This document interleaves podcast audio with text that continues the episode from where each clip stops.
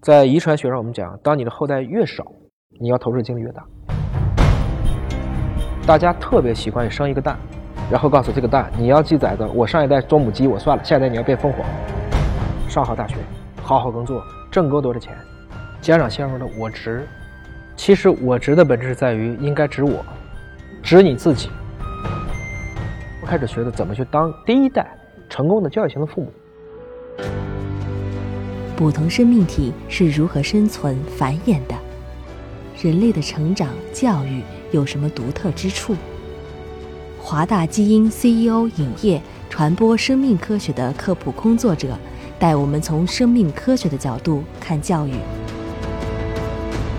我曾经感慨于上大学的时候，你打球好有人喜欢，你打电子游戏好有人喜欢，你学习好有人喜欢，你演讲好有人喜欢，你辩论好有人喜欢。到了工作以后。就变成了只有有钱才有人喜欢，嗯，悲哀吗？嗯，很悲哀。其实是一个社会问题的缩影，弄成了钱是唯一的准则，用钱去衡量所有的一般等价物，进而把教育也变成了急功近利。大家所有教育的目标就是在于上好大学，好好工作，挣更多的钱，下一代继续更好的培训，找好工作，挣更多的钱。对，电影院效应嘛，第一排的站起来了，第二排必须站起来，所以你不焦虑，你也被别人带焦虑。全民族就进入到了一个集体焦虑，这种情况下，怎么可能出来一个大家满意的教育呢？也没有可能幸福，他幸福感很差。对，因为大部分人可能都达不到他希望达到的那个点，除非我们整个社会的观念变了，我们整个社会的价值观它多元化了，嗯，才有可能缓解。对，有些问题肯定是需要时间去解决的，但很明显，如果我们永远都不改变的话，那这个时间会来得更晚。那您觉得这是自古中国人就都这样呢，还是说我们这个经济发展阶段？啊，我不觉得自古就是这样的。如果自古都是这样，诸子百家就出不来了，就出不来了。实际上，这可能还是一个阶段。但是我不担心的就是在于，我看见了今天的更多的孩子们，其实他开始多元化了。我说他受到的教育背景开始多元化，而且大家慢慢的也明白了，教育不可能只是学校的事情，更不是补习班的事情。父母在这个过程中也在修炼，他们开始学的怎么去当第一代。成功的教育型的父母，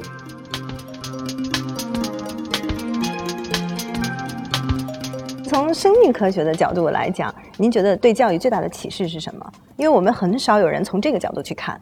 在遗传学上，我们讲，当你的后代越少，你要投入的精力越大，成功的概率。因为你必须保证他成功。像信天翁，他一次就生一个蛋，这个孩子必须要成功，要不我基因就断了。鱼就不想着这个问题，鱼一次几百万、几千万个卵都可以，它死百分之九十五，它还有百分之五。这是两代人，就是在多子和计划生育之间，也必然会造成这么一个结局。所以对孩子来讲，不知道是好事还是坏事。所以我们能体会到的这种教育的感受，可能跟上一代人和下一代人都不一样。上一代人可能还没怎么做好准备，他们孩子自己就噼里啪啦已经过去了，没来得及管，已经长大了。或者说，都有多个孩子，也不可能投入那么大的一个精力。三个除三个一个，把人家两个过去乘法就六个。所以很多家长问我，看见孩子就想抽他，对吧？说这个不辅导作业啊，母慈子孝；一辅导作业，鸡飞狗跳，就是这样子。嗯，我反过来说，这孩子上次发烧的时候，你为什么找我？嗯，他说因为他高烧。嗯，那一刻你想什么？他赶快好。嗯，我说是一样的问题。嗯，你这个房子，我说开门你不让，等我要拆房顶了，你才说开门可以。嗯，不就是这个问题吗？家长陷入了我执。其实孩子病的时候，你就希望他赶快好。那时候底线很低，每一年出生缺陷率有百分之五点六。嗯，我们有上千万个罕见病的孩子。是的，这孩子踏踏实实活下来，健健康康的，是的，不比什么都强吗？我发现父母永远是不知足的，这就是父母的我执。我还印象很深，我怀孕的时候，当时我就有一个念头，只要是身体健康，我觉得就 OK 了，我没有任何其他的想法。是的。但是随着他的发展，哎，他达到了这个目标，你就会说，哎。是不是还可以这方面再强一点？这个目标达到了，你会有这样的我执那样的我值，其实你都忘了。其实我值的本质在于应该执我，嗯，执你自己。你有什么想满足的，你自己去满足，不是执别人。你觉得弹钢琴好，你自己去弹。孩子从小就都在钢琴的这个氛围下，他自然就会去弹钢琴。是的，这个地球上只有不合格的父母，嗯，孩子是从父母所印随和印记过来的。我觉得你唯一能改变，其实就是你自己。你变好了，所有事情都会变好。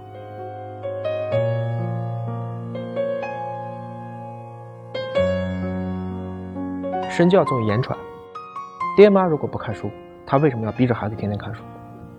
这是一个很奇葩的问题。大家特别习惯于生一个蛋，然后告诉这个蛋你要记载着我上一代做母鸡，我算了，下一代你要变凤凰，咱们得一起努力变成凤凰。他忘了他自己要先变成凤凰。嗯，就是家长其实在很多的一种要求，我认为脱离了孩子当前的一个认知的局限。嗯，换句话讲，我们永远是错位，让孩子在该玩的时候，去各种书山自海。等孩子真的该书山自海的时候，他烦了，他开始玩了，他开始打网游了，他开始早恋了，因为你让他太早的干了不该干的事情。然后他一定要补偿过来，他觉得终于没人管的时候，我现在要干以前你所有不让我干的事情。对，所以有一个绘本叫做《阿花开窍了》，他说一只老虎什么也不会，画画也不会，吃东西撒的满哪都是，其他的动物都很好，老虎的妈妈就很焦虑。老虎的爸爸就说：“没关系，他会开窍的。他是老虎啊。我们从生物学的角度讲，他成熟要晚。突然有一天，他什么都可以，他也很有威严，他也很有自信。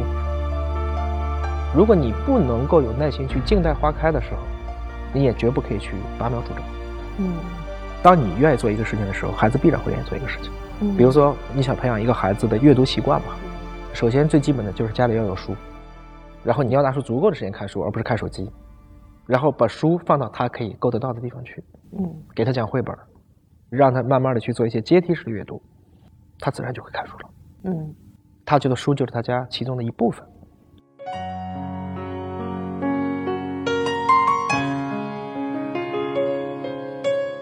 我觉得要给自己一些小的确幸，嗯，这是最简单的。所有人讲大道理是没有没有意义的啊。我就是说，我每天都逼着孩子背五十个单词，对，你能不能背？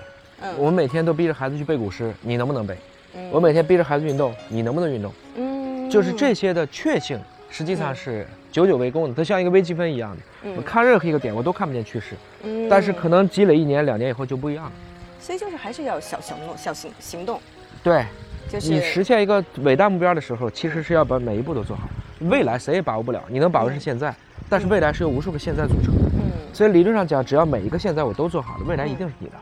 所以你的焦虑，要把它转成确定性。你的确定性是来自于小确幸，而不是在于我许一个很宏大的目标，嗯，可能两天我就把它放弃掉了。那个其实更没有意思。